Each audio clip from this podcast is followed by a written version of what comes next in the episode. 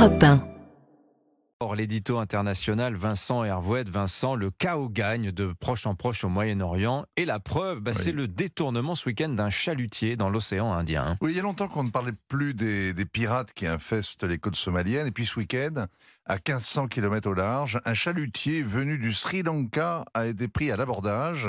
L'équipage jeté à fond de cale, le bateau détourné. La marine sri-lankaise va partir à sa recherche, mais elle est tellement pauvre qu'elle a pas encore euh, levé l'ancre. Depuis des années, les Sri Lankais comptent sur les forces maritimes combinées. C'est la coalition internationale contre le terrorisme et la piraterie. Elle patrouille autour de la corne de l'Afrique et depuis dix ans, elle dissuade les Somaliens qui ont un cœur de pirate de s'aventurer au large. Oui, le problème étant que depuis trois mois, la fameuse coalition a d'autres chats à fouetter. hein. Oui, son armada a quitté le golfe d'Aden pour remonter vers les abords de la mer Rouge. Elle fait face aux outils qui pilotent les navires qui passent le long du Yémen, histoire de faire payer aux Occidentaux la guerre qui sévit à Gaza. Pourquoi l'Occident, qui assure l'essentiel de l'aide aux Palestiniens, est-elle jugée coupable de la guerre faite au Hamas?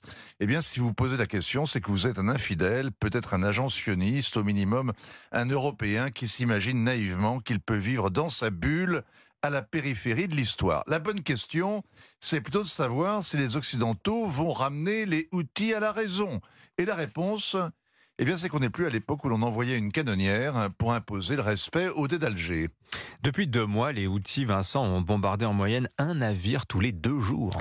Oui, et ce ne sont pas des roquettes envoyées à la diable comme le font les assiégés de Gaza sur le sud d'Israël, ce sont des attaques ciblées. La première avec des missiles et des drones visait un navire de guerre américain.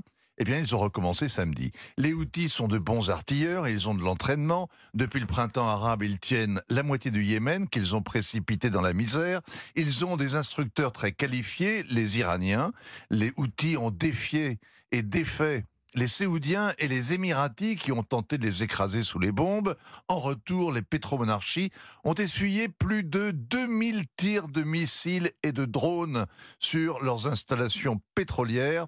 Ça leur a enseigné la prudence. Les Houthis ont décidé d'en faire autant avec d'autres arrogants, les Occidentaux, c'est-à-dire nous, et c'est ainsi qu'ils ont posé un garrot sur l'artère qui relie l'Asie et l'Europe, le détroit de Bab el-Mandeb, véritable goulet d'étranglement du commerce mondial. Très peu de navires passent désormais par la mer Rouge et le canal de Suez.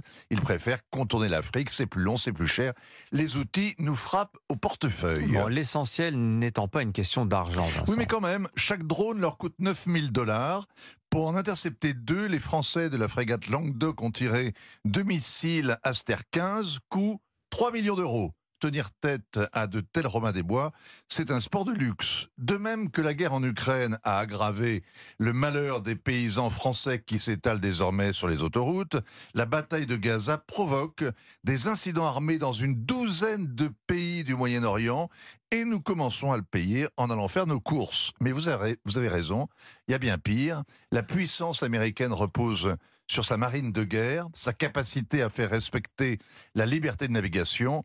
En mer Rouge, c'est bien la domination de l'Occident qui prend l'eau. Signature européen Vincent Hervé.